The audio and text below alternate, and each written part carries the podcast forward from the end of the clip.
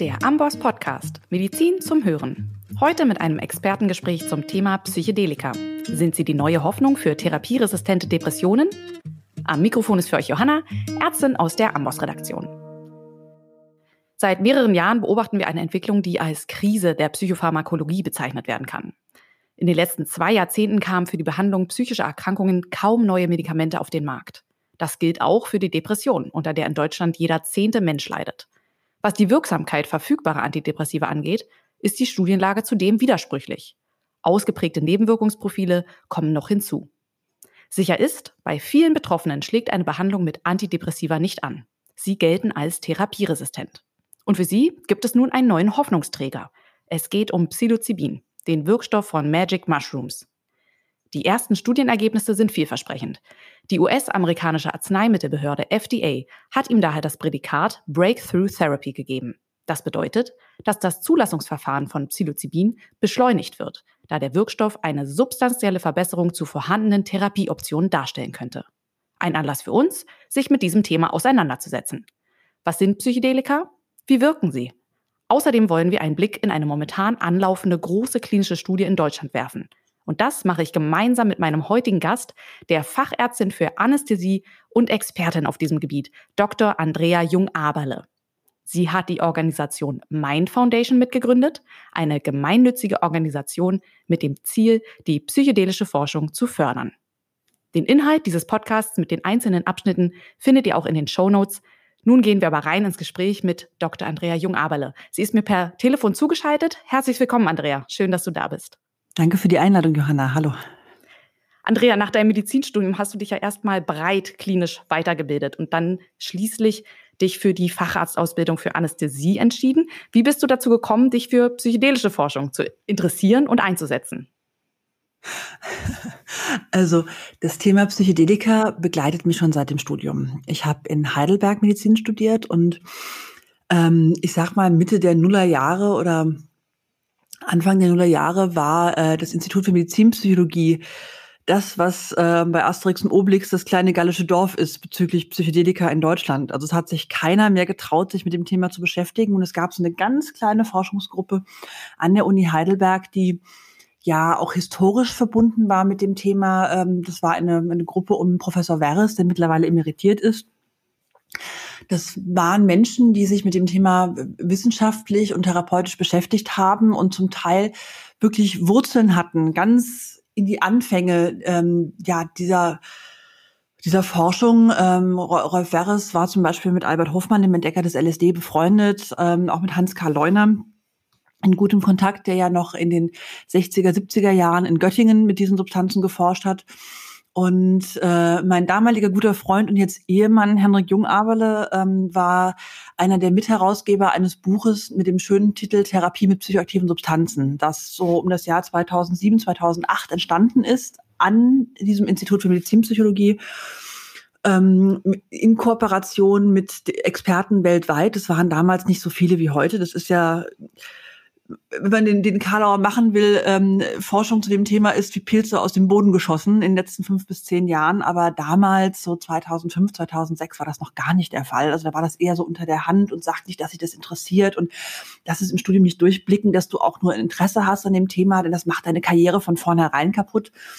Ähm, und ähm, ja, mit dieser Forschungsgruppe war ich in Kontakt, habe deren Arbeit mitbekommen. Das waren auch die ersten, die das Thema Ayahuasca in Europa beforscht haben. Das war damals nicht wie heute so in aller Munde als großes Thema, sondern so unter der Hand und hast du mal gehört. Und darüber bin ich daran gekommen und wollte dann eigentlich auch in dem Bereich selber forschen, hatte eine Postdoc-Stelle in Aussicht mit dem Thema, aber dann ist dieser Unfall passiert in Berlin 2008, bei dem ja drei Menschen bei einer illegalen psycholytischen Therapie gestorben sind, weil der Arzt, Therapeut, der das in seiner Praxis angeboten hat, ähm, selber auf Wirkung einer Substanz mit einer neuen Waage die zehnfache Menge MDMA, also Ecstasy, abgewogen hat und damit leider drei Menschen umgebracht hat. Und damit war Forschung in Deutschland wieder für zehn Jahre komplett vom Tisch. Und das hat mich rauskatapultiert aus diesem Thema ein Stück weit. Ich habe dann erstmal einen chirurgischen Common Trunk gemacht, habe zwei Jahre Orthopädie-Unfallchirurgie draufgelegt, habe meinen Notarzt gemacht und bin dann Anästhesistin geworden. Und das ist mein, mein Weg, der mich sozusagen im großen Bogen, ähm, aber doch sehr sinnvoll zum Thema zurückgeführt hat. Denn äh, gerade als Notärztin, Anästhesistin ähm, kann man dann doch ganz gut auch inhaltlich dann, äh, die, die Vorwürfe entkräften, die oft im Feld sind, wenn es um diese Substanzen geht. Ja, das stimmt. Lass uns doch einmal direkt am Anfang auch mit diesen Begrifflichkeiten aufräumen. Da sind ja mhm. viele Begriffe wie Psychedelika einmal, Halluzinogene, Entaktogene. Meinen die jetzt alle das Gleiche oder beziehen die sich auf unterschiedliche Substanzklassen? Vielleicht kannst du uns einmal sagen, was benutzt die Wissenschaft eigentlich jetzt? Also der allerbreiteste Oberbegriff, den man verwenden kann, ist psychoaktive Substanz. Aber das umfasst eben auch wirklich alles von Koffein über Antidepressiva bis hin zu Crystal Meth und alles, was dazwischen liegt. Also Cannabis, Psilocybin, LSD und so weiter. Das sind alles Substanzen, die den mentalen Zustand verändern letztendlich. Und darin gibt es Untergruppen. Ähm, der Begriff Psychedelika und Halluzinogene wird weitestgehend identisch benutzt, wobei man sagen muss, dass der Begriff Halluzinogene nicht zutreffend ist. Diese Substanzen lösen keine Halluzinationen aus, sondern Pseudo-Halluzinationen. Der Unterschied ist, dass normalerweise jemand, der eine Pseudo-Halluzination hat, der hat ein sehr intensives inneres Erleben, ein sehr intensive Bilder, hört vielleicht auch Dinge, kriegt Sachen mit, aber der hat einen Restbezug zur Realität, der weiß, er hat eine Substanz eingenommen, er weiß, die Erfahrung, die er macht, beruht auf etwas, was er zu sich genommen hat oder etwas, was er getan hat. Es gibt ja auch non-pharmakologische Methoden, solche Zustände zu kommen. Wohingegen bei einem, einer Halluzination dieser ich-Rest, der verknüpft ist mit der Realität, meistens nicht mehr oder nicht mehr vorhanden ist. Es gibt aber auch psychoaktive Substanzen, die wirklich Halluzinationen hervorrufen, wie zum Beispiel Datura, die Engelstrompete ist ganz berüchtigt dafür. Und das ist ja, also wenn ich da dann höre, dass wieder drei Jugendliche im Palmgarten eingebrochen sind und dann die Engelstrompete geraucht haben, raufe ich mir die Haare, weil das ist so ziemlich das Dümmste, was man tun kann. Das führt zum Teil wirklich zu schwersten, andauernden psychotischen Zuständen. Und ähm, ist auch ein Teil dieser ganzen Geschichte. Ne? Was ist zugänglich, was ist nicht zugänglich? Wenn wir jetzt nochmal gucken auf den Wirkmechanismus, um dieses Thema Psychedelika und Entaktogene zu trennen, ein Stück weit. Also Psychedelika im engeren Sinne sind serotoninerge 5-HT2-Rezeptor-Agonisten. Das sind also Substanzen, die an einem speziellen Unterrezeptor des Serotonins, diesem 5-HT2, besonders aktiv sind. Das sind sogenannte Dirty Drugs. Das heißt, die greifen noch in andere Stoffwechselwege ein, aber die haben wirklich ganz klar diesen einen Stoffwechselweg als den Hauptreaktionsmechanismus. Und wenn man gezielt diesen einen Rezeptor blockt, was zum Beispiel mit Zyprexa funktioniert oder auch mit Ketanserin, das ist ein ganz spezifisches Medikament, das eigentlich aus der Blutdruckbehandlung kommt, kann man, haben zum Beispiel diese Züricher Forscher um äh, Franz Vollenweider und Katrin Preller gezeigt, wenn man gezielt den Rezeptor blockt, ist die Wirkung sofort weg. Also man kann praktisch Psilocybin, LSD ausschalten, indem man ganz stark diesen Rezeptor blockiert, was auch viele antipsychotisch wirksame Substanzen eben tun. Ähm, die Entaktogene, dazu, ähm, also N-Taktogen bezieht sich auf den eigenen Gefühlen näher, emotional offen, bezogener. Das ähm, sind zum Beispiel die Substanz, Substanzen aus der Klasse ähm, rund um MDMA, das so als Ecstasy oft auf dem oft verkauft wird, wobei die meisten Leute, die heute in den Club gehen und glauben, sie kriegen MDMA, meistens eine andere Substanz bekommen. Das ist auch nicht ganz einfach, weil die Toxizitätsprofile sehr unterschiedlich sind. Ähm, und was diese Substanzen machen, ist weniger ein starkes inneres Bild erleben und so eine sinnhaft, eine Sinn Sinnqualitätsveränderung, sondern vielmehr eine Veränderung des emotionalen Zustandes. Also eine größere Offenheit, eine Angstfreiheit, ähm, die, die, ja, das stärkere Bedürfnis, anderen Menschen begegnen zu wollen, so ein bisschen auch so ein, so ein Kuschelbedürfnis. Und da sind die, Fahr äh, die Reaktions Pfade sozusagen so, dass pharmakologisch es A zu einer vermehrten Freisetzung von Serotonin vor dem synaptischen Spalt kommt und zu einer Reuptake-Hemmung. Das heißt, man hat unglaublich viel Serotonin im äh, synaptischen Spalt für lange Zeit. Das ist ein sehr intensiver Prozess. Ähm, man könnte sich das sozusagen vorstellen, diesen Zustand wie eine Antidepression. Da ist ja oft zu wenig Serotonin da. Man könnte sagen, es ist wie antidepressiv sein. Genau das Gegenteil. Und es geht aber auch über das Oxytocin zum Beispiel, was dieses ganze Thema Bindung natürlich sehr stark in den Raum bringt. Und therapeutisch ist es so, dass diese unterschiedlichen Wirkfelder oder Wirkarten der beiden Substanzen sie für unterschiedliche psychische Erkrankungen zumindest erwägenswert machen. Also bei Entaktogenen ist es so, dass die Hauptforschung gerade auf dem Feld der posttraumatischen Belastungsstörung liegt, wohingegen die klassischen Psychedelika sowie Psilocybin und LSD erforscht werden zum Thema therapieresistente Depression, aber auch Angststörung, Zwangsstörung, Essstörung, ähm, Smoking Cessation, also ähm, Raucherentwöhnung, was erstmal man denkt, hä? Also ist das nicht mit Kanonen auf Spatzen geschossen? Naja, wenn man weiß, dass in Deutschland 140.000 Menschen an den Folgen von Rauchen sterben jedes Jahr, weiß ich nicht, was die Kanone und was der Spatz ist. Also so ein bisschen mit Psilocybin, LSD in geringen, es ist ja keine Dauertherapien. Diese Substanzen, da sprechen wir bestimmt gleich noch drüber, werden ja nur eins, zwei, dreimal gegeben und haben dann wirklich einen tollen therapeutischen Erfolg, wenn das funktioniert. Ja, finde ich spannend, dass du gleich auch die verschiedenen Anwendungsgebiete jetzt angesprochen hast. Darauf wollten wir auf jeden Fall noch kommen. Vielleicht gehen wir noch einmal einen Schritt zurück, weil ich könnte mir vorstellen, mhm. viele Hörerinnen sind jetzt bei diesen Begriffen und äh, den Substanzen LSD, Psilocybin, die erinnern sich jetzt an die Hippie-Bewegung der 60er Jahre und vielleicht auch an die anschließenden Verbote. Und vielleicht kannst du noch uns einmal erklären, warum das aus heutiger Sicht überhaupt nicht so dramatisch zu sehen ist, wie man es damals verstanden hat. Wie ist es zu diesen Verboten gekommen und was haben wir aus dieser Zeit gelernt?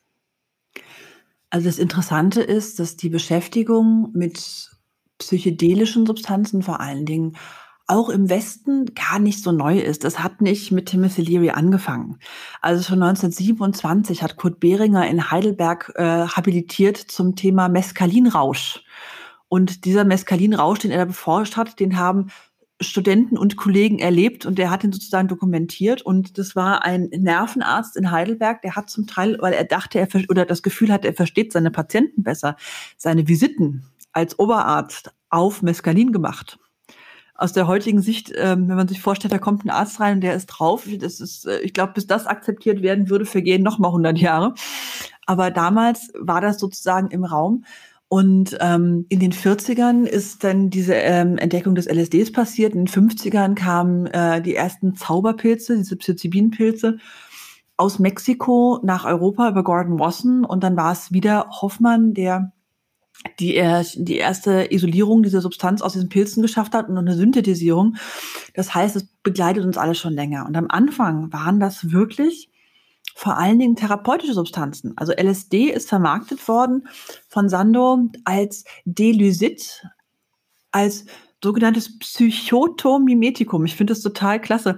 Also die haben das an Ärzte in der ganzen Welt verschickt und haben gesagt, wenn du wissen willst, wie dein psychotischer Patient sich fühlt, probier mal das hier.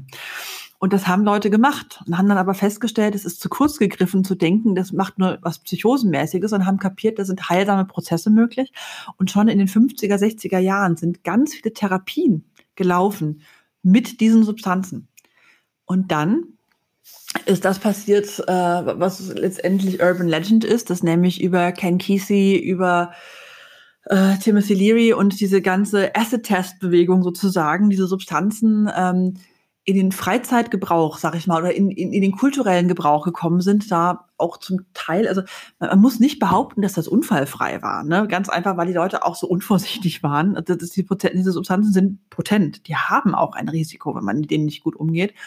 Aber es ist jetzt nicht so, dass da im Dutzend Menschen vom Dach gesprungen sind, weil sie dachten, sie können fliegen. Aber es war gesamtgesellschaftlich in diesem sehr, sehr konservativen amerikanischen Grade äh, Kulturraum, der ja im, sich im Vietnamkrieg befand, wo McCarthy zum Teil an der Macht war, war das einfach was, was absolut inakzeptabel war. Und natürlich ähm, auch ein politisches Mittel, ist ganz klar damals formuliert worden. Ähm, wir können die Bürgerrechtsleute und die Hippies nicht wegen ihrer Überzeugungen einsperren, also sperren wir sie für ihren Drogengebrauch ein. Einmal für LSD, Psilocybin und einmal für Cannabis.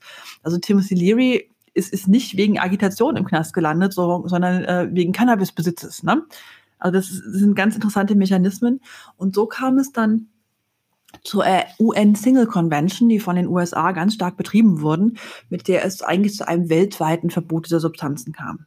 Und jetzt in den letzten Jahrzehnten ist das ja wieder, du hast es gesagt, wie Pilze aus dem Boden gekommen, dass ja immer mehr Forscher und Forscherteams in den in Großbritannien wird ja sehr intensiv dazu geforscht. In den USA auch ist man sehr weit. In der Schweiz ist man sehr weit. Ich habe aber trotzdem das Gefühl, man will jetzt wirklich besonders vorsichtig vorgehen aufgrund dieser Vergangenheit. Sehe ich das richtig?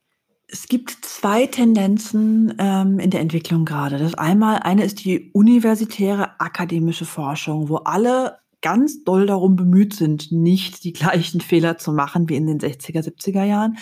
Parallel dazu gibt es aber eine Wild-West-Entwicklung von, von Firmen, die versuchen, das zu kapitalisieren. Es gibt mittlerweile mehrere Nasdaq ähm, äh, gelistete Firmen, die Psilocybin, LSD, 5-Meo-DMT als Medikamente auf den Markt bringen wollen und es schaffen, binnen kürzester Zeit zu Unicorns zu werden, also eine Milliarde an, an, an Börsenwert aufzubauen, wo man davor steht und sich denkt, oh mein Goodness, wir haben vor zehn Jahren noch darüber darum gekämpft, überhaupt diese, diese, diese Medikamente als Medikamente in den Mund nehmen zu dürfen. Und jetzt wird man sozusagen rechts überholt von einem Turbokapitalismus, der auch letztendlich das, das, das Wissen der Menschen, also es war ja so, es gab immer so kleine Taschen von Leuten, die das Ganze noch kannten von früher. Das ist zum Beispiel Bill Richards in Johns Hopkins. Das sind in USA auch ein paar, in, in Großbritannien auch ein paar ältere eben Forscher. Das ist Franz Vollenweider in, in, in der Schweiz, die das durchgetragen haben seit den 70er Jahren letztendlich und dass das am Leben erhalten haben, dass die sozusagen dieses, dieses Feuer nicht ganz ausgeht und man darauf aufbauen kann. Und jetzt ähm, sind da eben Leute im Feld, die eher aus dem Venture-Kapital kommen, die eher aus dem professionellen Aufbau von Fonds kommen und ganz stark in diese Szene reindrücken. Und das ist eine ganz schwierige Entwicklung, wo auch gar nicht so klar ist, ähm, also wem wird das auf Dauer gehören, in Anführungsstrichen? wird es Patienten zugänglich sein oder nur gegen horrende Summen an irgendwelche Firmen, die dann Medikamente zur Verfügung stellen? Das ist gar nicht so einfach. Und auf der anderen Seite muss man sagen, Medikamentenentwicklung ist unendlich teuer.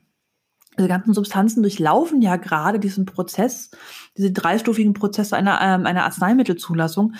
Und das kann man nicht mit Taschengeld machen. Und das kann man auch nicht so eben äh, mit Drittmitteln an der Uni mal stemmen. Das ist ein großes, großes Problem. Absolut. Ich denke, was das aber zeigt, ist wirklich, wie vielversprechend von verschiedensten Seiten dieser Forschungszweig oder die Anwendung von Psychedelika in der Psychiatrie, sage ich jetzt mal im allgemeinen Feld, wirklich wie vielversprechend das ist und dass viele daran glauben, dass das zu einem Paradigmenwechsel hier kommen könnte in der Psychiatrie. Vielleicht stellen wir an der ja. Stelle mal eure Studie vor. Wir mhm. haben ja jetzt lange darüber gesprochen, auch schon öfter angedeutet. Es geht um die Studie, die jetzt eben am Zentrum für seelische Gesundheit in Mannheim in Kooperation mit der Charité anläuft. Sie wird abgekürzt Episode oder Episode. Mhm. Und ihr, die Mind Foundation, seid Unterstützer, Förderer und Kooperationspartner, weil ihr unter anderem die Therapeuten der Studie schult, die ärztlichen und psychologischen. Vielleicht kannst du noch mal die Studie dann an dieser Stelle vorstellen und auch eure Rolle darin.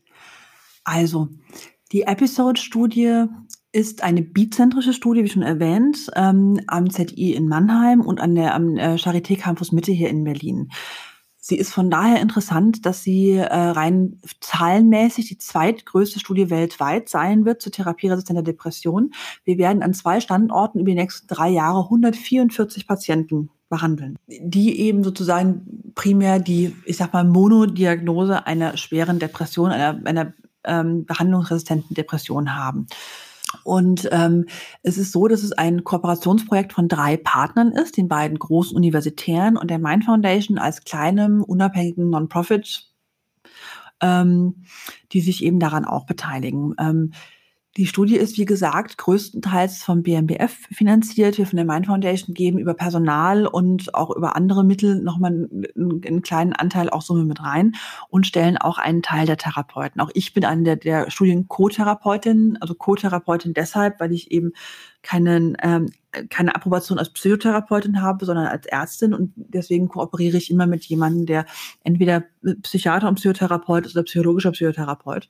Wir kommen nochmal auf die Anwendung jetzt oder auch das Studiendesign. Mhm. Man hat ja in anderen Studien aus den USA, die UK eben schon so vielversprechende Ergebnisse. Wir wollen sie mal einmal ganz kurz skizzieren nach einmaliger, teilweise schon einmaliger Gabe von Psilocybin und einer Session mit Psilocybin, wie das aussieht, darauf wollen wir gleich noch zu sprechen kommen, waren therapieresistente Patienten teilweise für sechs Monate deutlich, ja, verbessert in ihrer depressiven Verstimmung. Das sind natürlich wahnsinnige Ergebnisse, wenn man bedenkt eben, dass diese Patienten, du hast es gesagt, schon ins Gesicht beko gesagt bekommen haben, sie sind ausbehandelt, sie sind therapieresistent. Und das bedeutet ja auch, sie haben einen langen Leidensweg hinter sich, verschiedenste Antidepressiva ausprobiert, die nicht gewirkt haben, die aber wahrscheinlich Nebenwirkungen induziert haben. Und dass dann bei solchen Patienten doch wirklich eine Remission der Depression nach einmaliger Session oder zweimaliger Session beobachtet werden kann, ist extrem spannend.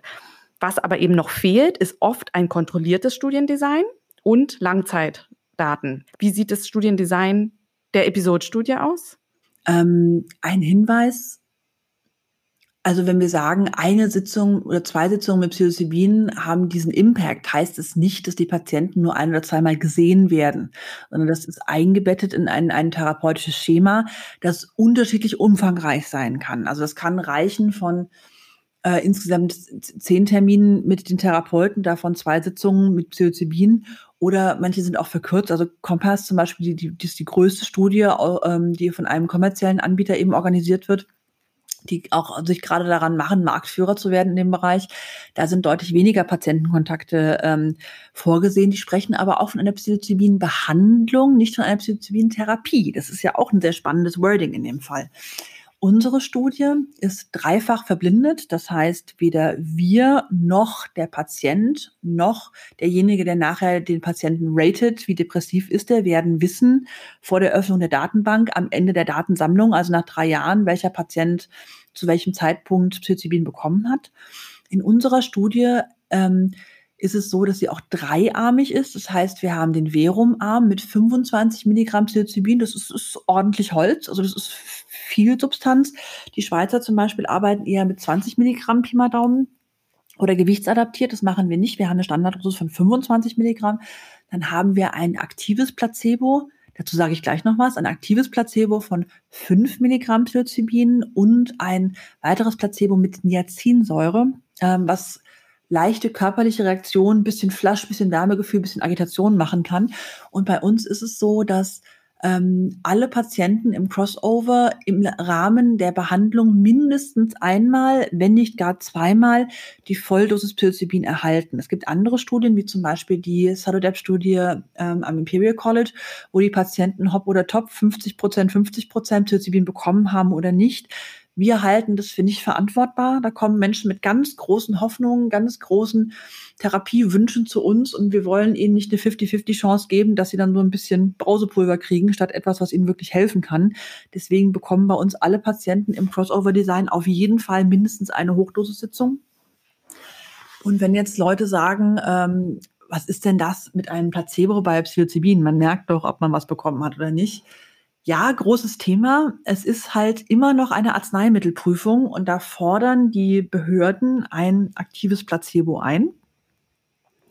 Und spannenderweise haben die Studien gezeigt, dass natürlich in 90 Prozent der Fälle Märkte wissen, ob sie Psilocybin in Hochdosis bekommen haben oder nicht, aber in manchen eben auch nicht. Und in diesen ganzen Microdosing-Craze, der gerade passiert, ist unser Design auch dazu bestimmt, weil viele Studien früher auch gearbeitet haben mit diesem, diesem, diesem Schema Hochdosis, Geringdosis, wollen wir eben wissen, ob nicht auch die geringe Dosis Psilocybin schon einen antidepressiven Effekt haben kann, denn das ist natürlich relevant zu wissen. Also wenn fünf Milligramm auch schon was tun, ähm, ist es eine sehr, sehr relevante Information für die zukünftige Planung. Ja, perfekt. Und ähm, du hast es angesprochen, man denkt, man merkt doch, wenn man jetzt ein Psychedelikum äh, genommen hat, ich denke, das auch sehr offensichtlich ist, aber ist deswegen auch eine Voraussetzung, dass die Patientinnen, die in dieser Studie eingeschlossen werden, auch vorher noch nicht eine eigene Erfahrung mit psychoaktiven Substanzen gemacht haben?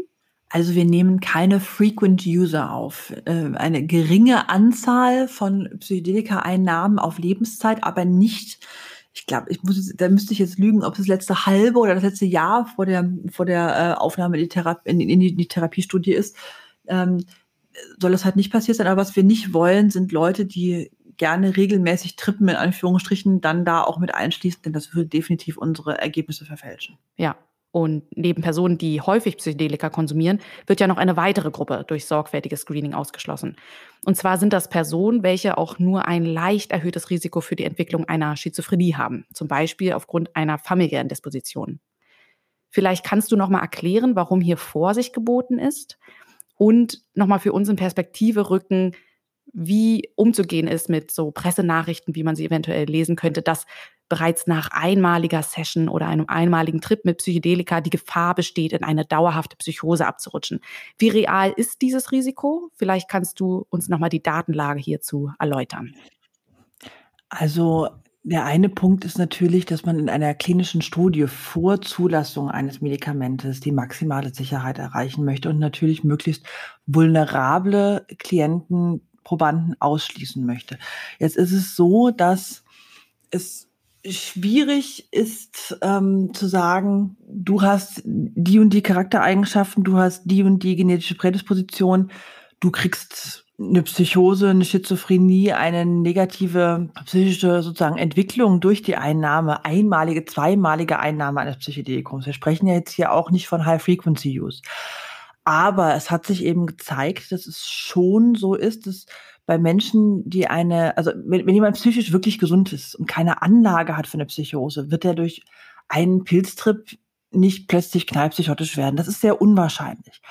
Aber wenn jemand zum Beispiel ähm, eine genetische Prädisposition hat in Richtung einer Schizophrenie oder einer ähm, psychischen Erkrankung, die mit psychotischem Erleben einhergeht, was auch manisch-depressive Sachen sein können, weil gerade bei depressiven Patienten auch aufpassen muss, nicht, dass der doch bipolar ist und man hat nur ihn erwischt vor der ersten richtigen manischen Phase. Ne? Also das ist ja so ein bisschen, da muss man sehr, sehr gut gucken, dass man es mit einer unipolaren Depression zu tun hat bei unserem Klientel. Oder äh, bei sehr jungen Patienten ist es ja zum Teil so, dass die Depressionen als Prodromalstadium einer Schizophrenieentwicklung auch vorkommen können. Und diese Patienten möchte man sehr, sehr ungerne, also man kann sich das vorstellen, ähm, ja, sagen wir mal, wenn es im, im Hirn eh schon unaufgeräumt ist, möchte man da jetzt nicht noch alle Bücher aus den Regalen ziehen und noch mehr Unordnung machen. Also ein gewisses Maß an Entropie verursachen diese Substanzen im, im menschlichen Geist. Das sind disruptive Therapien. Aber wenn da eh schon alles ungeordnet ist, kann es halt sehr schnell ins Pathologische kippen und klipp und klar, ähm, es gibt Statistiken, die zeigen, dass Menschen, die regelmäßig Psychedelika einnehmen, was sind ja nicht unsere Patienten. Wir nehmen ja explizit die, die keine bis wenig Erfahrung haben und schärfen denen auch ein, das bitte so zu lassen. Also wir wollen keine Drug-User entwickeln in unseren Therapien, die dann die nächsten Jahre jedes Wochenende auf dem Festival hängen und Pilze werfen. Darum, das ist wirklich nicht das Ziel, sondern es geht darum, gezielt eine Therapie einzusetzen. Aber es zeigt sich eben, dass bis zu ein Prozent dieser intensiven Langzeitnutzer dieser Substanzen äh, dann doch mal zumindest zeitweise äh, ein pathologisches Erleben, wie zum Beispiel psychotische Symptome oder auch eine HPPD, also ein äh, Hallucinogenic Persistent Perception Disorder. Das heißt praktisch ähm, das, was man zum Teil so ein bisschen als Flashbacks bezeichnet, dass Leute immer noch so Fraktale sehen oder bestimmte Verzerrungen erleben in, in der Optik, das gibt's schon mal. Das ist sehr selten. Gerade bei Pilzen ist es fast nicht bekannt und beschrieben. Das ist sozusagen bei den Tryptaminen nicht so häufig wie zum Beispiel bei den bei LSD und den anderen Desergsäurederivaten. Da kann das schon mal vorkommen. Aber wir wollen halt auf keinen Fall einen solchen Zwischenfall gerieren. Ähm, man muss aber klipp und klar auch eins sagen, bei diesen Horrorgeschichten, die du angesprochen hast. Ähm, A, ist es so, Bad News sind Good News. Wenn einmal sowas passiert, ist das in allen Medien. Das nächste ist, ähm, es gibt sehr viele gerade junge Menschen, die eine Anlage haben zu einer psychischen Erkrankung, die dann versuchen, sich mit Substanzen, und das ist nicht nur Psychedelika, das sind auch Alkohol und Cannabis, selbst zu medizieren. Also eine Selbstmedikation äh, mit psychoaktiven Substanzen ist gerade bei Menschen mit psychischen Erkrankungen relativ häufig. Und dann kommt man schnell an die Frage, was ist hier eigentlich Henne und was ist hier Ei und was hat was verursacht und wäre das nur fünf Minuten später aufgetreten, wenn da jetzt keine Pilze im Spiel gewesen wären, da wäre es nicht ausgebrochen. Das sind halt Fragen, die sind hypothetisch und da muss man ganz vorsichtig und letztendlich statistisch rangehen und muss überlegen. Also jemand, der äh, einen Verwandten ersten Grades hat mit einer Schizophrenie, sollte die Finger auf jeden Fall lassen von diesen Substanzen. Ähm, es gibt auch ein paar Zwillingsdaten, das sind allerdings nicht allzu viele, wo man auch sieht, okay, also selbst wenn beide eine Anlage haben genetisch, sind die, die in den Substanzgebrauch gehen und nicht nur, wie gesagt, Psychedelika, auch Alkohol, Cannabis und so weiter machen das, deutlich gefährdeter, eine Manifestation ihrer psychischen Erkrankung zu erleiden. Ja, danke, dass du uns das nochmal so erläuterst und auch in Perspektive rückst. Also was es zeigt, ist es ja, dass ähm, der Umgang mit solchen Substanzen wirklich in geschulte Hände gehört und nicht leichtfertig erfolgen sollte. Und dann ist das Risiko sehr minimal und einschätzbar. Aber eben existent ist es auch ganz wichtig, dass man das nicht wegdrückt. Also es, es gibt Tendenzen in der Öffentlichkeit, gerade bei sehr starken Befürwortern zu sagen, ah ja, da wird schon nichts passieren, das ist alles okay, das ist harmlos oder gar eben den Substanzen einen wohlmeinenden eigenen Willen zuzuschreiben. Also sozusagen Papa Pilz und Mama Ayahuasca, die wollen uns nichts Böses, die wollen uns nur heilen. Also da hört es bei mir auf, da bin ich doch zu sehr Schulmediziner. Also da, da kann ich nicht mit und möchte mich da auch nicht hinter romantisierenden Vorstellungen verstecken. Das finde ich falsch. Ja. Das verstehe ich. Deswegen sprechen wir beide auch heute. ähm, genau. Du hattest eben erwähnt bereits, dass bei der Episode-Studie ja ein Crossover-Design zur Anwendung kommt. Kannst du uns dieses nochmal genau erläutern? Also Crossover bedeutet in dem Fall, dass, ähm, also wir haben ja eine dreifach verbindete Studie, das habe ich, glaube ich, auch schon erwähnt. Also wir haben, also dreifach verbindet heißt weder der Proband noch der verabreichende Arzt noch der Rater, der nachher die Depressivität einschätzt und vorher wissen, ob der Patient Placebo erhalten hat oder Verum, also die eigentliche Wirksubstanz in der wirksamen Dosis. Bei uns ist es so, dass wir aus der Apotheke eine Kapsel bekommen zu Anfang einer Dosing-Session. Das heißt, wir kennen die Patienten schon ein bisschen, haben die gescreent, haben die eingeschlossen, haben die vorbereitet und dann trifft man sich zum ersten Termin, bei dem eine Substanz oder eben nicht gegeben werden soll. Da kommt in einer kleinen Schachtel eine weiße Pille. Und ob da jetzt Niacin drin ist, 5 Milligramm Psilocybin oder 25, kann keiner von den Menschen im Raum wissen und derjenige, der die Pille gebracht hat, weiß es auch nicht. Denn nur so kann man äh, dafür sorgen, dass keine Projektionen, Antizipationen im Raum sind, die sozusagen subliminal schon den Patienten und das Team beeinflussen. Jetzt ist es natürlich so, dass anders als bei einer Studie mit anderen Substanzen, wo man placebo kontrolliert arbeitet, man normalerweise relativ schnell weiß, war das jetzt die Substanz oder nicht. Also das ist, äh, obwohl Kollegen, also ich habe von Peter Gasser in der Schweiz gehört, sie hatten einen Patienten, wo alle im Raum dachten, der hätte die Volldosis LSD bekommen und nachher stellte sich raus, der hatte Placebo. Also ich meine, der, der menschliche Geist, und es gibt auch ein ganz spannendes Paper zu, das heißt äh, Tripping on Placebo. Das müsste man mal lesen, wenn einen das Thema interessiert, wo beschrieben ist, wie praktisch diese, diese Studienkontrolle eben ganz, also durch die Suggestibilität und auch die Eigensuggestion der Patienten zum Teil nicht gewährleistet ist. Also das kann man schon, da kann erstaunlich viel passieren, einfach durch das Setting. Also sieben Stunden in einem Raum mit zwei Therapeuten, tolle Musik, Ohrhörer, voll auf sich konzentriert, alle mit der Aufmerksamkeit beim Thema da braucht es dann vielleicht die Substanz zum Teil gar nicht so dringend, um ganz intensive therapeutische Prozesse zu erleben. Ne? Okay, aber zurück zum Thema. Ähm, wenn man jetzt dann eben äh, in, in der, also wir wissen nicht, der Patient weiß nicht, was er bekommen hat. Der kommt auf jeden Fall, ich glaube, es sind sechs Wochen laut Manual, sechs Wochen darauf wieder und wir haben das gleiche Setting wieder. Und wir wissen wieder nicht, hat der also wenn er beim ersten Mal ein Placebo hatte, ist die Apotheke praktisch angewiesen, beim zweiten Mal das Verum zu geben, weil ja jeder bei uns es bekommen soll, das Verum. Ne? Es kann aber auch sein, dass jemand in der ersten Session auch schon das Verum hatte, in der zweiten auch nochmal das Verum bekommt. Das werden ganz wenige Patienten sein, so etwa ein Sechstel. Und da wird es dann nochmal spannend zu gucken, ist eine Volldosis Psilocybin besser, äh, zwei Volldosen Psilocybin besser als eine Volldosis Psilocybin? Und dann eben auch das ist, eine Volldosis Psilocybin plus eine kleine Dosis Psilocybin besser als nur eine kleine und ein reines Placebo. Das sind also alles Sachen, die wir statistisch bei uns rausarbeiten können, weil wir dieses große Sample haben und diese Dreiarmigkeit. Aber bei uns ist eben garantiert, jeder Patient, der kommt, erhält mindestens einmal die Hochdosis Psilocybin und hat die Chance, eben diesen therapeutischen Effekt mitzunehmen. Also das erachten wir, wie gesagt, als fair, weil wir dem Patienten das nicht zumuten wollen, mit Hoffnung auf, endlich wirkt hier vielleicht was zu kommen und dann gehen sie nach einer Placebo-Gabe und einem feuchten Handshake nach Hause. Das Absolut verständlich. Und die Therapiesitzungen, die Nachbereitung mit den äh, Therapeuten, startet die schon nach, dem, nach der ersten Session oder erst am Ende? Die Patienten werden sofort am Tag nach der ersten Session gesehen für eine Integrationssitzung, wo das besprochen wird, was am Tag vorher war, und bleiben danach auch im Loop. Also wir haben jede Woche entweder in, in, in persona oder per Telefon in Kontakt mit den Patienten, um die praktisch in, in der Schleife zu halten. Und sehen sie dann eben nochmal nach dem gewissen Abstand wie zweite Sitzung, dann kommt das gleiche nochmal. Also die sind sehr eng eingefasst und betreut. Es ist jetzt natürlich nicht wie eine Langzeitsitzung. Man hat jetzt auch nicht die Zeit, so ein ganz, ganz tiefes Vertrauensverhältnis aufzubauen. Es ist eine kurze Intervention mit zwei disruptiven Leuchtturm oder einem disruptiven Leuchtturm drin und mit dem muss man dann halt arbeiten und muss das wirken lassen. Aber wir gehen ja eben davon aus, dass es diese Kombination aus der neuropharmakologischen Wirkung und äh, der, der therapeutischen Einbettung ist, die da dann das Entscheidende sind. Und jetzt nochmal zu den Therapeutinnen, die ja dabei sind. Also bei so einer Session muss ja auf jeden Fall jemand Erfahrenes dabei sein und diesen Proband, die Patientin begleiten, weil was passiert ist, du hast gesagt, 25 Milligramm Psilocybin, ordentliches Holz, da passiert eine eindeutige Bewusstseinserweiterung, Veränderung minimal und ähm, in Sphären werden die sich be bewegen. Du hast es auch gesagt, dass man nicht mehr weiß, dass man das jetzt so empfindet, weil man eine Substanz eingenommen hat. Ich glaube, es ist sehr schwer, so eine Erfahrung zu äh, beschreiben, auch wenn man Studien dazu liest, weil das wirklich im realen Leben, sage ich mal in Anführungszeichen, ja kaum ein Pendant findet. Wie würdest du das versuchen?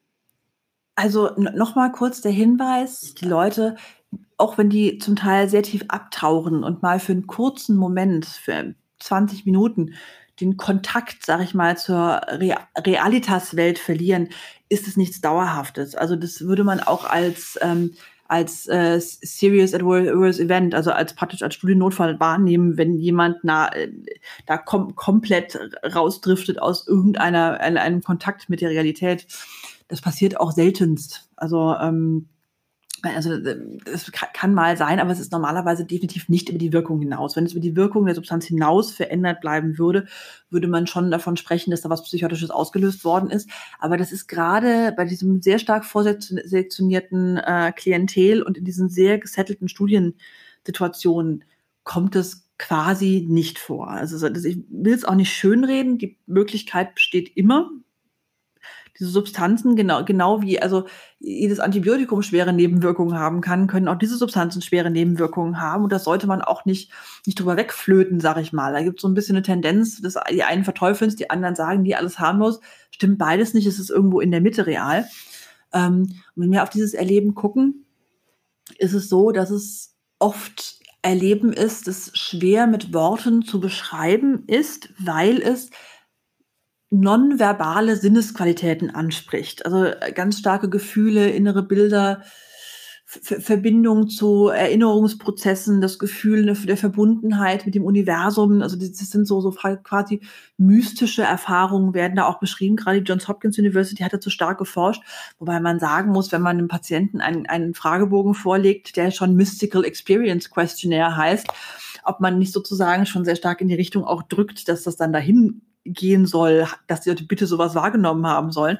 Aber es zeigt sich, dass so selbsttranszendente Erfahrungen von ähm, ich bin nicht alleine, ich bin kein isoliertes Wesen in der Welt, sondern ich bin verbunden mit anderen Menschen, mit der Natur, mit dem Kosmos, dass das für viele Menschen, die so verloren sind in sich aufgrund ihrer psychischen Erkrankung, dass das sehr hilfreich sein kann, auch ein Prädiktor dafür, wie gut Menschen werden nach so einer, einer Behandlung. Interessanterweise gibt es aber durchaus Fragebögen, wo man wirklich runterbrechen kann, Erfahrungsqualitäten. Das ist einmal der 5D ASC zum Beispiel, äh, Five Dimensions of Altered States of Consciousness, ähm, ursprünglich in Zürich auf Deutsch entwickelt von Herrn Dittrich, der sehr, sehr schön so verschiedene Qualitäten abfragt und das auch ganz gut in, in Beziehung setzt. Und da kann man sich mit dem Patienten dann auch im Gespräch ganz gut dran langhangeln.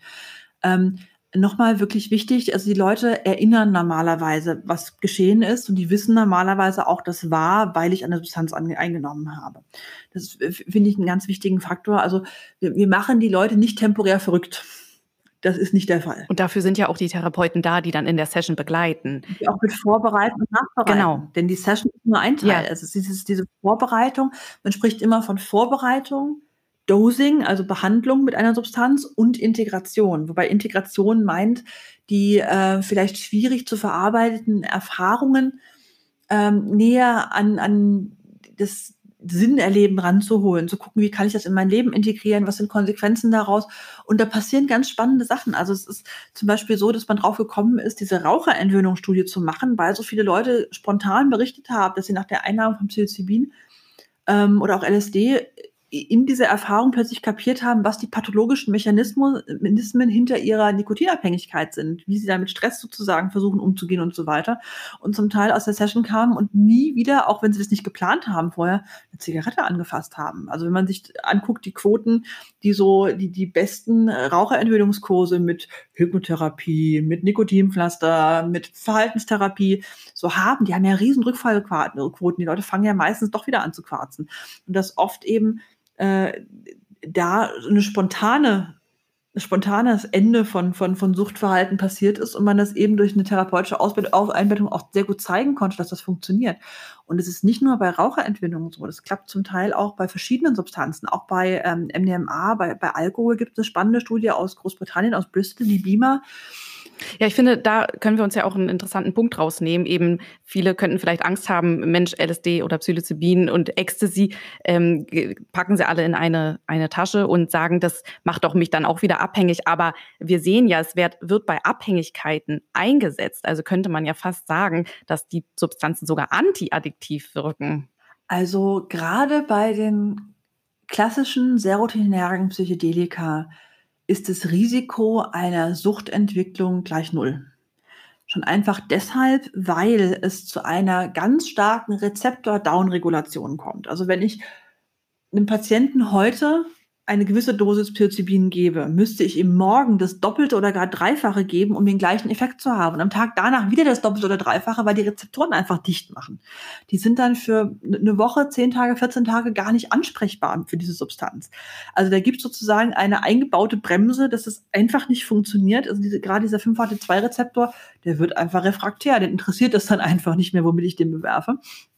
Von daher muss man davon wenig Angst haben. Also es gibt ganz wenige Leute, die täglich LSD nehmen. Das ist dann aber wirklich eher eine rituelle Handlung. Und du hast jetzt gerade von den spannenden Erfahrungen von den Suchtpatienten erzählt, dass die gesagt haben, dass sie in dieser Session fast so einen Einblick in die Pathologie, die Psychopathologie und Pharmakopathologie dieser Rauchabhängigkeit und was das Nikotin mit ihrem Körper macht, bekommen haben.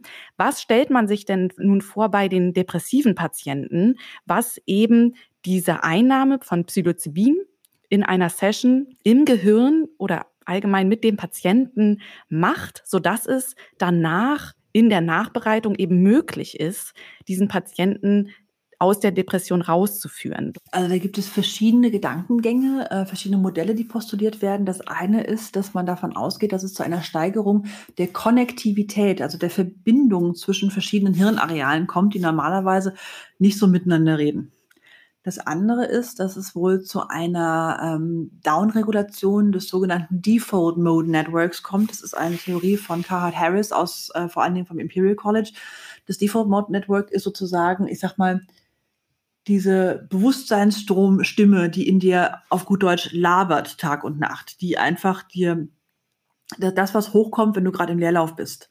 Und das ist gerade ja was, was bei, bei vielen depressiven Patienten auch sehr stark so äh, Ruminationen, Gedanken, in denen man festhängt, negative hochbringt und so weiter. Und es scheint so zu sein, dass das runterreguliert wird, auch für eine gewisse Zeit. Und was dann oft passiert ist, dass Patienten, und du hast es mit Einsicht bezeichnet, das ist es auch, Einsicht und durch diese gesteigerte Konnektivität auch neue Blickwinkel auf Lebenssituationen, auf Gefühle, auf Verhaltensweisen bekommen und eben auf dieses Gefühl des über sich hinaus mit irgendwas Verbundenseins, was auch ermöglicht, die Perspektive zu verändern. Also die Leute sind ja in so einem Stuck-State ganz oft. Depressive hängen einfach in ihrem kognitiven Rahmen fest. Da geht nichts vor und nichts zurück. Das ist wie ein Auto, das festgefahren ist in der Schlammgrube sozusagen. Und ein Stück weit ermöglicht diese Art der Behandlung, dass die Menschen sich damit beschäftigen. Es ist nicht so, dass diese Therapien direktiv gemacht werden. Also man setzt nicht einen Patienten unter diese Substanz, setzt sich dahin und pflanzt ihm irgendwelche Gedanken ein von außen, sondern man lässt zu, dass der seinen eigenen Prozess durchläuft und hält nur für den Patienten den sicheren Raum, in dem er selber diese Erfahrungen machen kann, diese Einsichten generieren kann, unterstützt ihn, wenn er nicht weiterkommt. Es, es kann auch zu Angstphasen kommen, es kann zu Paniksituation kommen, aber das ist sehr selten, wenn man das wirklich führt. Also in, in, so einem klinischen Setting ist es üblich, dass da zwei Therapeuten beim Patienten sitzen für den ganzen Zeitraum der Behandlung, was bei Psilocybin sieben Stunden sind dann letztendlich, was bei, bei LSD über zwölf Stunden sein können. Das war immer normalerweise eine therapeutische Diade, Mann und Frau, die vorher ein Vertrauensverhältnis aufgebaut haben mit dem Patienten, den begleiten. Normalerweise sind die Räume sehr bewusst gestaltet, sehr schön, sehr warm, sehr weich, naturbezogen. Ähm, die Leute im klassischen Setting, das auch wir fahren werden hier am ZI und in Berlin, werden auf einer bequemen Couch, bequemen Bett liegen mit äh, einer Augenbinde, damit sie nicht dauernd in Interaktion mit der Außenwelt gehen und Ohrhörer tragen mit Noise Cancelling und speziell ausgewählte Musiklisten, die dazu gedacht sind, diese inneren Zustände zu beflügeln.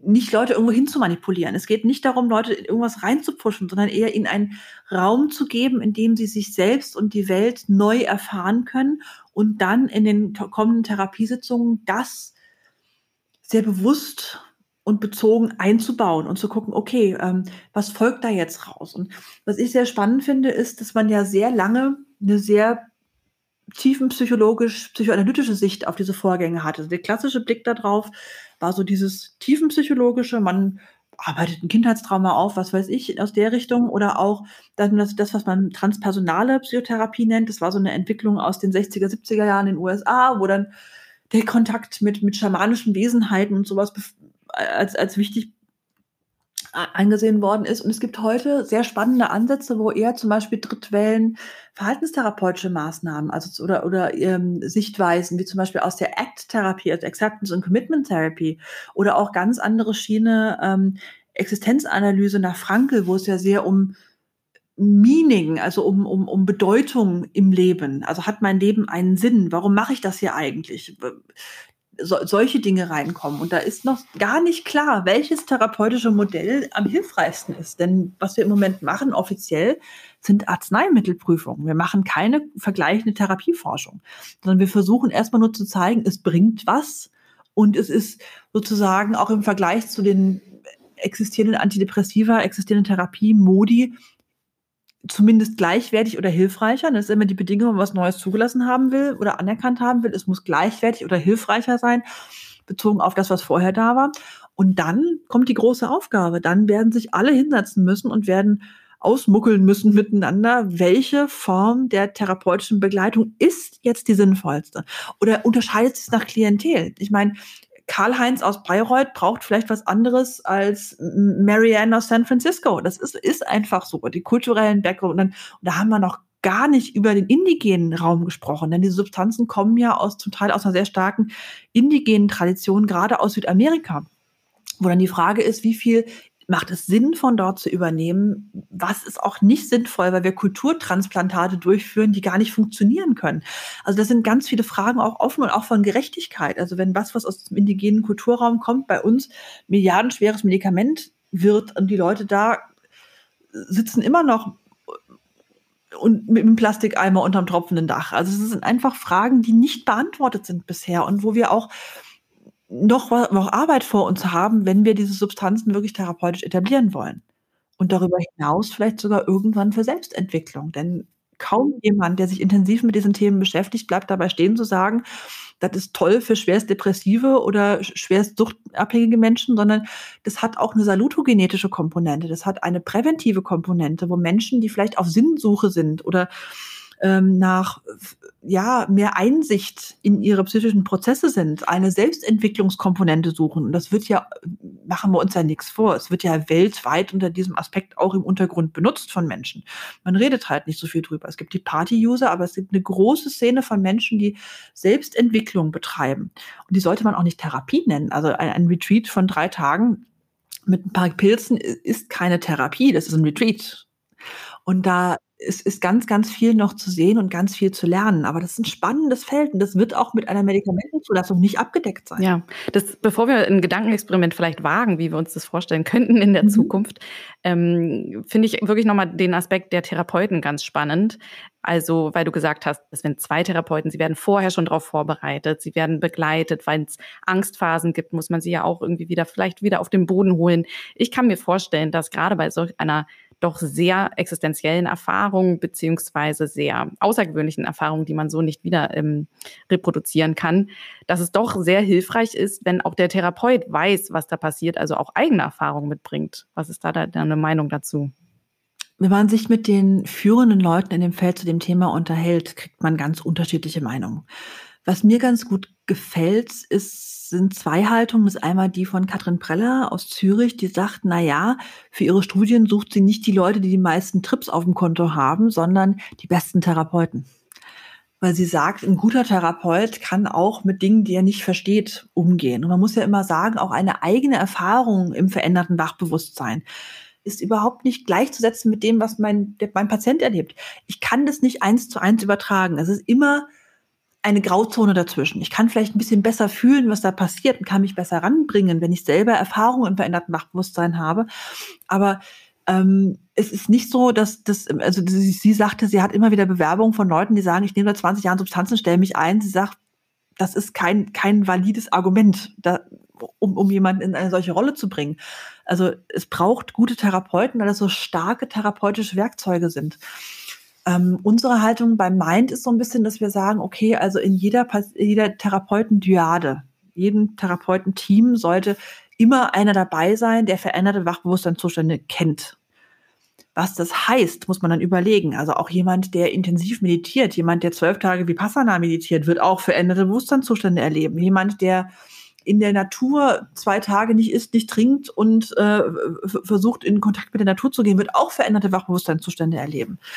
Man kann natürlich gerade in unserem Setting jetzt nicht von Therapeuten einfordern, dass die illegale Substanzen ausprobiert haben. Ich meine, es gibt natürlich auch legale Varianten. Zum Beispiel ist es ja in den Niederlanden so, dass ähm, frische psilocybinhaltige Trüffel legal sind.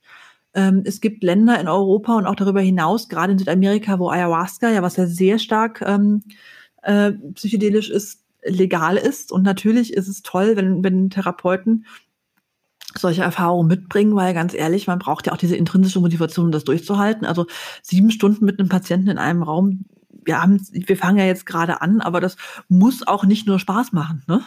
Also und da braucht es schon eine intrinsische Motivation, diese Räume auch halten zu wollen und zu können. Es ist so wichtig, sich selber auch zu halten und emotional zu halten, weil die Leute so in Resonanz treten in diesen Zuständen, dass man da also ganz bewusst und aktiv auch sich selber wieder rausziehen muss. Natürlich präsent sein und begleitend und liebevoll sein, aber die Resonanz und die Übertragung, die da entsteht, ist, ist ein, ein heißes Eisen und da muss man wirklich aufpassen. Und wenn man da, da nicht aufpasst, und das ist doch so ein bisschen meine Sorge, falls es dann jetzt zu einer Zulassung kommt und ich sag mal, Dr. Klaus Meyer, der letztendlich noch nie damit gearbeitet hat, meint, ich, ich muss das jetzt meinem Patienten zugutekommen lassen, dass das vielleicht zu Schwierigkeiten führen kann. Also ich habe, wir haben alle so ein bisschen die Befürchtung, dass wenn es zu einer relativ unkontrollierten Freigabe, weil es einfach zum Beispiel keine Ausbildung gibt, die offiziell anerkannt werden. Also wir bei Mind bereiten jetzt auch gerade eine Ausbildung in dem Bereich vor, die im Herbst starten wird, wo wir ähm, uns nicht nur mit Psychedelika beschäftigen werden, sondern ganz stark mit dem Thema Integration,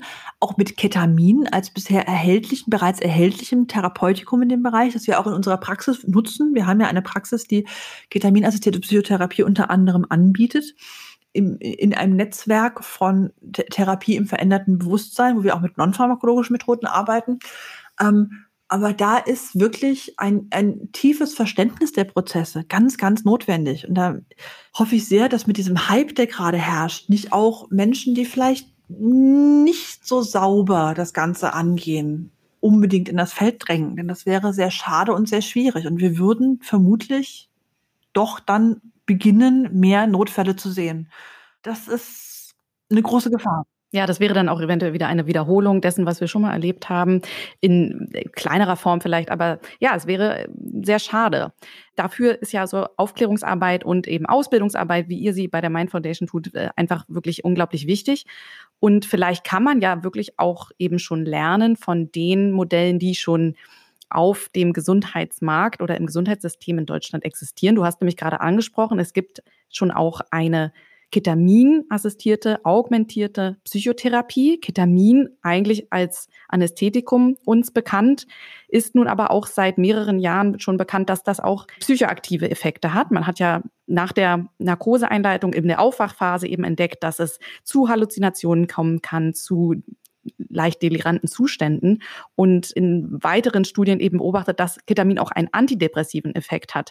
Was können wir denn aus der Anwendung Mittlerweile ist Ketamin bei Depressionen zugelassen äh, in Deutschland. Was können wir denn da aus der Anwendung vielleicht lernen? Und vielleicht kannst du uns nochmal sagen, warum brauchen wir denn noch nochmal Psilocybin? Was ist denn der Unterschied zwischen Ketamin und Psilocybin? Also ähm, wir müssen ein bisschen differenzieren. Ketamin hat natürlich eine Zulassung für bestimmte Indikationen. Das ist vor allen Dingen die Einleitung von Analgosedierungen, Narkosen, gerade bei Notfallpatienten, aber auch zur Schmerztherapie, zum Beispiel beim Verbandswechsel bei Verbrennungspatienten oder auch bei chronischen Schmerzpatienten kann das angewandt werden. Ähm, der Gebrauch als psychiatrische Medikation ist off-label, also individueller Heilversuch im Ermessen des Arztes. Das ist ganz wichtig, das zu differenzieren. Also wir haben ja ein Medikament, das eine Marktzulassung hat. Das ist super. Es ist ja auch nicht BTM-pflichtig, es ist nur verschreibungspflichtig. Aber ähm, der ganze Bereich psychiatrische Nutzung, gerade bei Depressionen, ist eben off-label und da ist es auch ein Stück weit nachgeordnet den anderen Therapiemethoden. Also man sollte nicht als allererstes, wenn jemand depressiv ist, den mit Ketamin beschmeißen. Da gibt es andere Sachen. Also es gibt ja sehr gute therapeutische Ansätze, gerade in der Verhaltenstherapie, aber auch tiefenpsychologisch, dann die Antidepressiva, dann zum Teil die Kombination aus beiden. Aber ähm, spannenderweise hat sich gezeigt, dass Ketamin und auch Esketamin, also Esketamin Spravato, das Nasenspray, hat jetzt eine Zulassung bei schwerer Depression und bei akuter Suizidalität, auch in Europa, ist in Deutschland aber noch nicht auf dem Markt erhältlich. Ähm, dass äh, Ketamin und Esketamin äh, antisuizidal und antidepressiv wirken, wobei ähm, da zwei Paradigmen aufgestellt werden. Und äh, wir haben einmal eine pharmakologische Wirkung, also Ketamin scheint zu einer zu einer Art Rezeptor-Reset zu führen.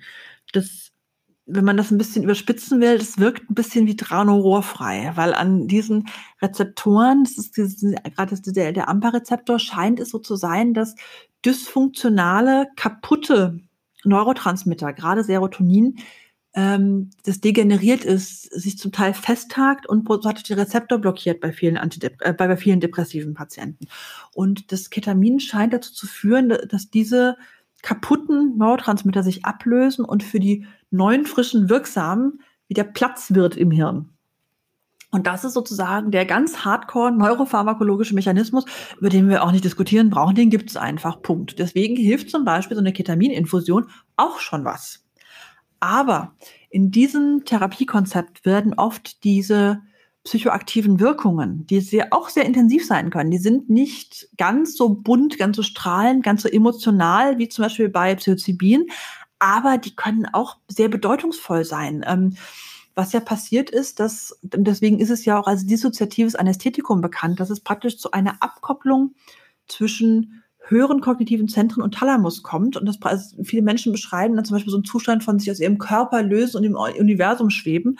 Und gerade das auch mit diesem Default Network, Network das praktisch durch diese Abtrennung, dieses konstante Rückmeldungsgeblubbel aus dem Körper zum Beispiel, ähm, keine Ahnung, mein, mein großer Zeh tut weh, weil ich ihn angestoßen habe, ach, ich habe doch schon wieder Hunger und ist meine Blase voll, dass all diese, dieses ganze Informationslevel ein Stück weit erstmal wegfällt und im Erleben der Patienten dafür dann kognitivere Prozesse stärker werden. Also emotional, also man vielleicht Gefühle stärker wahrgenommen werden, Erinnerungen, auch innere Bilder. Also wir haben Patienten, die aber auch richtig in die Vollen gehen, zum Teil in ihren Erfahrungen und äh, während der Ketamininfusion, die sie auch bei uns erhalten, wir arbeiten auch mit Ketamininfusionen, andere Möglichkeiten, die es gibt, wäre IM.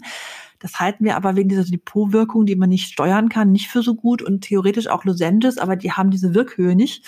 Arbeiten wir mit Perfusoren äh, und dass die Patienten da wirklich an ganz stark emotional und auch schwierig besetzte innere Themen kommen. Also sich mit Schamgefühlen beschäftigen, mit familiären Traumen, mit, mit inneren Bildern.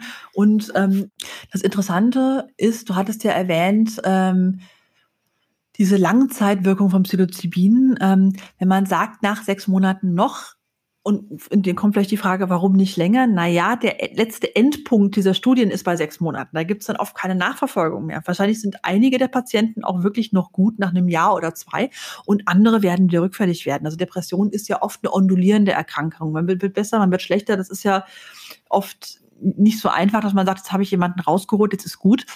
Und beim Ketamin ist es auch so, dass wir ähm, eine direkte antidepressive Wirkung sehen, schon nach der ersten Gabe von Ketamin, meistens sich aufbauend über zwei bis drei Tage und das Punkto-Maximum ist dann so bei 72 Stunden und das hält dann so eine Woche vor. Und ähm, es gibt auch einen kumulativen Effekt, also wenn ich diese Behandlung wiederhole, wird das zum Teil auch länger. Ähm, wobei wir zum Beispiel noch auf unsere Langzeitdaten jetzt gucken müssen. Wir beobachten unsere Patienten, wir holen die auch nach sechs Monaten immer noch mal rein und, und schauen noch mal, wie geht's denen jetzt, weil wir auch gern wissen wollen, haben die einen Dauereffekt. Und ähm, es ist ein bisschen umstritten, die Ketaminbehandlung, eben weil gerade bei einer reinen Ketamininfusionstherapie die Leute dann oft nach ein paar Wochen doch wieder schlechter werden. Und wir versuchen gerade herauszufinden, ob diese begleitende Psychotherapie, die ganz viel mit so Elementen arbeitet wie, okay, jetzt bist du mal in der Phase, wo du nicht so depressiv bist. Verinnerliche dir mal, wie das, fühl mal, wie das ist, wenn es dir besser geht, weil das gibt den Leuten ein Ziel. Ganz viele Langzeitdepressive wissen ja gar nicht mehr, wie es sich anfühlt, nicht depressiv zu sein. Und da zum Beispiel einfach ein, ein Beispiel zu setzen mit den Patienten wenn, wenn ich nicht so depressiv bin, macht mir das wieder Spaß oder bin ich so und so, dann haben die was, worauf die hinarbeiten können, auch mit anderen Therapien. Es gibt ja zum Beispiel auch so ein Konzept der Brückenbildung therapeutisch ähm, wird auch in den Kliniken angewandt, wo zum Beispiel ähm, Elektrokrampftherapie angewandt wird, bevor CBAS, eine spezialisierte Depressionstherapie, angeboten wird, damit die Patienten überhaupt mal auf das Niveau gehoben werden, überhaupt normale Therapie machen zu können. Und ein Stück weit, bei manchen Patienten wird es auch bei uns so sein, dass wir gar keine Remission anstreben, sondern eine sagen wir, den, den Druck auf dem Reifen erhöhen, damit die wieder fahren können, um ihre normale Therapie weitermachen zu können. Und auch das ist schon ein Erfolg. Wobei man sagen muss, dass wir Patienten haben, die wirklich mit einem hohen Score auf dem HMD kommen. Das ist so die klassische Vari äh, eine der klassischen Fragebögen, die man auch verwendet in den Studien bei Depressionsforschung. Und dass die wirklich eine Remission haben, dass die von über 20 Punkten auf sieben Punkte abfallen im Laufe dieser neunwöchigen Therapie. Und das ist was, was uns schon sehr viel Mut macht. Ähm, aber natürlich gibt es auch in dem Bereich der Therapie mit psychoaktiven Substanzen jetzt nicht den einen goldenen Pfeil, mit dem man jedes Reh erlegen kann. Also es, es äh, gibt, wird immer mehrere Wege geben. Und zum Beispiel ist es so, dass äh, in der Psilocybin-Behandlung die Patienten ja keine serotoninergen ähm, Antidepressiva nehmen können in der Zeit. Die müssen also praktisch entwöhnt werden, um dann die Therapie machen zu können. Und da ist in Zukunft zum Beispiel möglich, weil während der Ketaminbehandlung können die theoretisch ihre SSRIs weiternehmen, dass wir praktisch die Ketaminbehandlung nutzen könnten, um Patienten von ihren SSRIs zu entwöhnen und vorzubereiten auf die Psilocybin-Therapie. Also sowas wäre zum Beispiel was, was wir uns gut vorstellen können als Sequenztherapie in Zukunft. Wenn man da auch diese Vorläufer hat mit kürzeren psychedelischen Erfahrungen, diese Vorläufe hat mit nicht ganz so tiefen psychedelischen Erfahrungen, die einen vorbereiten können auf das, was das dann kommt. Also dieses äh, One-Shot-Go, ähm, das zum Teil in der, in der psychedelischen Forschung propagiert wird, wird nicht halten. Also das wird nicht darauf rauslaufen, dass Patienten für eine Sitzung kommen, sondern es wird entweder mehrere Sitzungen geben über vielleicht Monate verteilt mit Psilocybin oder es wird nach einem halben Jahr wiederkommen oder eben solche Sequenztherapien, wie ich das gerade beschrieben habe. Und was wir zum Beispiel gerade auch äh, anstreben, ist äh, auch in Deutschland die Möglichkeit für einen Compassionate Use mit, mit Psilocybin zu bekommen. Also in der Schweiz ist es so, dass für LSD, MDMA und Psilocybin ähm, bestimmte Psychiater Einzelgenehmigungen bekommen können, um mit Patienten diese Substanzen zu verwenden, therapeutisch. Das muss eben begründet werden. Das deutsche System ist ein bisschen anders. Das ist nicht so einzelfallbasiert, sondern eher ähm, therapeutenabhängig. Aber zum Beispiel habe ich ja schon erwähnt, dass wir alle Patienten über 65 ablehnen müssen für die Studie. Wir haben also ganz großen, wir, wir werden von 90 oder also sowohl wir als auch vor allen Dingen Geldgründer, wir werden von 90-Jährigen angeschrieben, die sagen, hey, mir geht's seit 30 Jahren schlecht, bitte, ich will in eure Studie. Und es geht halt nicht. Aber wenn man solchen Patienten dann zum Beispiel, ja, auch mit der Infrastruktur, die wir in unserer Praxis anbieten, solche Erfahrungen ermöglichen könnte, wäre das der absolute Traum. Darauf arbeiten wir hin wann, wie, wo uns das gelingen wird, ist immer die Frage. Ähm, wie gesagt, von der ersten Idee, eine Studie in dem Bereich zu machen, 2008 bis zur Genehmigung 2021 waren 13 Jahre. In dem Feld braucht man einen langen Atem, den haben wir aber auch alle.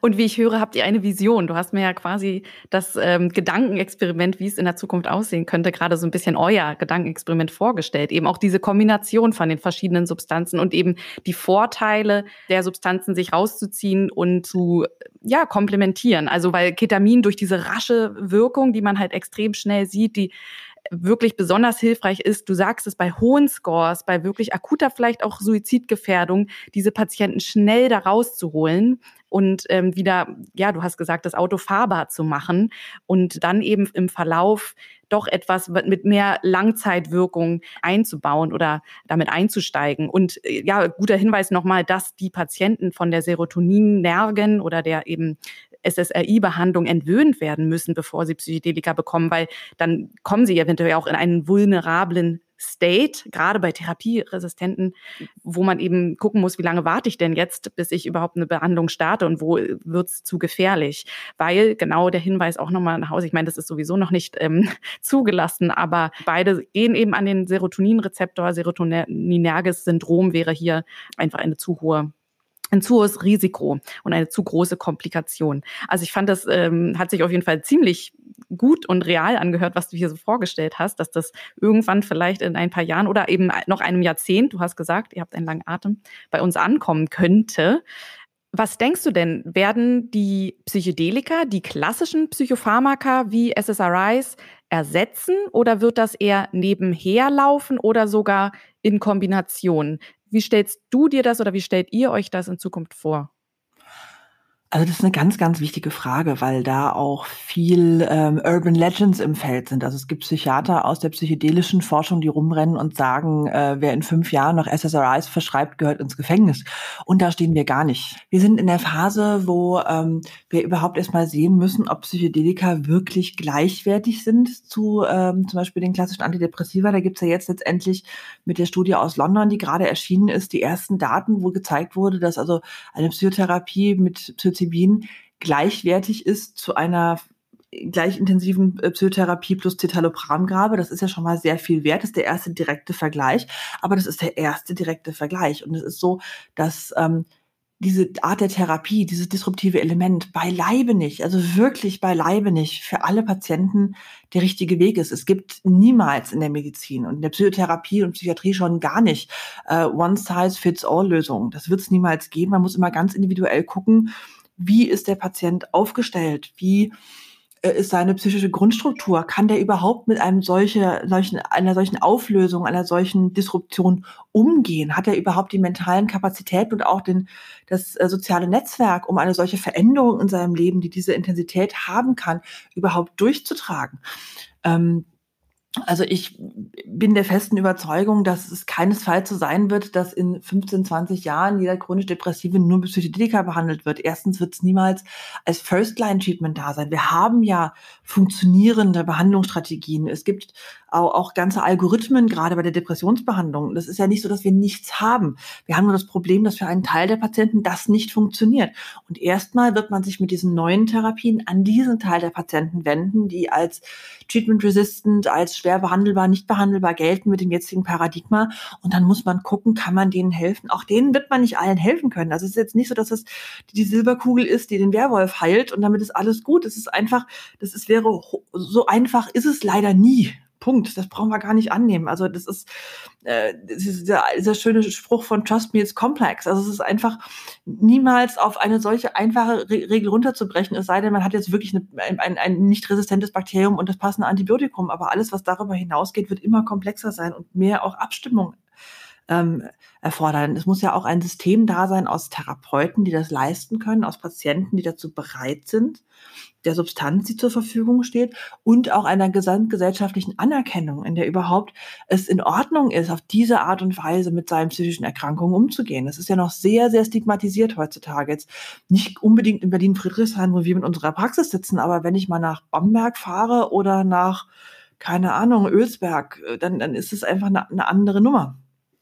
Und ich glaube, dass wir das Beste, was wir erwarten und erhoffen können, ist, dass es ein Nebeneinander geben wird und dass es dann hoffentlich auch qualifizierte Ausbildung geben wird. Dass wenn wir sagen, es gibt ein Nebeneinander von zum Beispiel Verhaltenstherapie, Tiefenpsychologie, systemischer und zum Beispiel psychedelischer Therapie als möglichen Ausbildungsrichtungen, die man ergreifen kann. Oder man sagt, wenn man eine, eine grundständige Psychotherapie unten drunter hat, kann man dann dieses Psychedelische obendrauf lernen, die manche noch eine Ausbildung in Schmerztherapie spezieller machen oder in spezieller Traumatherapie. Also ich denke, da müssen sich auch einfach Strukturen finden, in denen sich auch die kollegiale und gesellschaftliche Akzeptanz widerspiegelt. Und das ist eine Aufgabe. Also ist, im Moment ist es ja so, dass wir in dem Augenblick, in dem wir sagen, wir beschäftigen uns mit dem Thema, ja uns schon so ein bisschen Halbseiten machen. Ne? Also es ist so, man ist so noch vor, als ich angefangen habe, mich zu beschäftigen, genau wie Katrin Preller sagt, als man, als sie angefangen hat zu forschen, hat man ihr gesagt, also Katrin Preller ist an, an der Uni Zürich eine sehr, sehr renommierte Forscherin in dem Bereich, die unglaublich tolle Studien gemacht hat, der hat mal gesagt, das ist ein Karrierekiller, macht das bloß nicht. Also ich habe auch lange Jahre meinen Kollegen und Chefs nicht erzählt, was ich tue. Irgendwann habe ich dann beschlossen, nee, das hilft nichts. Wir müssen damit auch raus, wenn wir daran glauben, ohne missionarisch zu sein. Aber ich glaube, wenn wir es schaffen, in diesem Terrain, wo ja letzten 50 Jahre keine wirklich neuen Behandlungsstrategien gerade für depressive Patienten entstanden sind, zu sagen, hey Leute, es ist nur eine weitere Option. Das muss nicht bedrohlich sein, weder für die niedergelassenen Psychiater und schon gar nicht für die Patienten. Es ist einfach ein Angebot eines anderen Herangehens. Und da unter dieser Art auch Hand in Hand mit dem System, dem etablierten System der Depressionsbehandlung oder der Patientenführung zu, zu arbeiten, wäre das absolute Ideal. Hier geht es nicht darum, eine Gegenkultur zu etablieren. Hier geht es nicht um Timothy Leary 2 und hier geht es auch nicht darum, auf der Straße Asset-Plotters zu verteilen, sondern es geht wirklich darum, gezielt, strukturiert, evidenzbasiert und informiert diese Therapien in das Feld zu führen. Ja, ich denke, das ist heute auch in diesem Gespräch klar geworden, dass ähm, du das mit äh, wissenschaftlich fundierten Erkenntnissen untermauern möchtest, dass du eben die ärztlichen Kollegen und auch die psychotherapeutischen Kollegen darauf eben hinsensibilisieren, dass da wirklich die Erkenntnislage da ist, dass es einen guten Grund geben könnte, das zu integrieren in die vorhandenen therapeutischen Optionen. Das finde ich sehr schön. Und auch bis dahin ist es ja sogar noch ein weiter Weg. Und es wäre ja schön, wenn es zumindest dann als Option in einem Stufenplan. Wir haben ja auch gesagt, es ist ja sowieso erst bei therapieresistenten Depressionen jetzt ähm, untersucht. Ähm, bis das überhaupt als First-Line-Option ankommen würde, würden noch mal viel mehr Jahre vergehen. Wobei man sagen muss, dass einige der Studien, die laufen, nicht für TRD, also nicht für Treatment-Resistant Depression gemacht werden, sondern schon für Major Depression. Die gehen also eine Stufe früher rein. Das ist eine Entscheidung. Wir zum Beispiel hier in Deutschland haben uns entschieden, mit der Studie, die Gerd Gründer entwickelt hat, uns auch mit Treatment-Resistant Depression zu beschäftigen, um eben die Wahrung dieses gestuften Vorgehens auch wirklich zu gewährleisten ja, also wir sind hier auf jeden Fall gespannt, wie es weitergeht und ob es wirklich ähm, in absehbarer Zeit zu einem Paradigmenwechsel in der Psychiatrie oder ganz konkret in der Behandlung von Depressionen kommen kann. Und eventuell, du hast es angesprochen, das wäre jetzt nochmal ein ganz großes Feld, sogar diese Form der Behandlung ist jetzt hier vielleicht der falsche Wort, aber diese Form der Erfahrung für eine größere Gruppe von Menschen, die nicht per se eine Krankheit mitbringen müssen, offen wird, sodass eben diese Erfahrung mit ihren positiven Effekten wie Sinnfindung und so weiter. Und ich glaube, wir sind gerade in einem Zeitalter, wo sich viele in einer Krise, in einer psychischen Krise, Sinnsuche befinden. Wie geht es weiter? Viele Bedrohungen, Corona, Klimawandel. Also man könnte sich vorstellen, dass auch hier eine psychodelische Erfahrung beim Sinnsuchen helfen würde und ein, ein Stups in die richtige Richtung geben würde. Das sieht man im Podcast ja nicht, aber ich lächle vor mich hin, denn ich, ich gebe dir recht. Ähm, es wäre sehr schön, wenn wir an den Punkt kämen, dass sowohl in der Ärzte- und Therapeutenschaft als auch in der allgemeinen Bevölkerung der Diskurs nicht mehr so von Angst und Irrationalität geprägt wäre, sondern wir uns einfach mit ein bisschen Ruhe und Gelassenheit angucken würden, was sind denn die Potenziale, was sind denn die Gefahren, eine real, re, reelle Abschätzung treffen und nach der eben weiter vorgehen. Und ähm, ich denke, dass in einer Zeit, in der ja Dinge wie Yoga, Meditation 100% Mainstream geworden sind, diese Beschäftigung mit inneren Prozessen auch nicht mehr so angstbesetzt ist, auch in unseren Breiten, wie das vielleicht vor ein paar Jahren noch der Fall war. Und ähm, es geht nicht darum, jetzt jeden dazu anzustiften, ähm, mit einem LSD-Blotter auf der Zunge in den Sonnenaufgang zu galoppieren, sondern es ist einfach nur so, dass es bestimmte Menschengruppen geben wird, die für diese Art der Erfahrung offen und ja, interessiert sind. Und es wäre sehr schön, wenn da auch ein bisschen mehr Selbstbestimmung möglich wäre. Will ich das, will ich das nicht? Selber eine Gefahrenabschätzung zu treffen, vielleicht auch mit Hilfe eine Gefahrenabschätzung zu treffen, zum Beispiel durch, durch Kurse, durch eine Ausbildung. Vielleicht gibt es irgendwann einen Psychedelika-Führerschein und eine spezielle Apotheke, wo ich hingehe und dann zugeschnitten für mich mir meine Dosis abhole und weiß, derjenige passt auch auf mich auf, dass ich nicht das Falsche nehme und nicht zu viel. Das sind alles so Dinge, die in Zukunft vielleicht kommen könnten.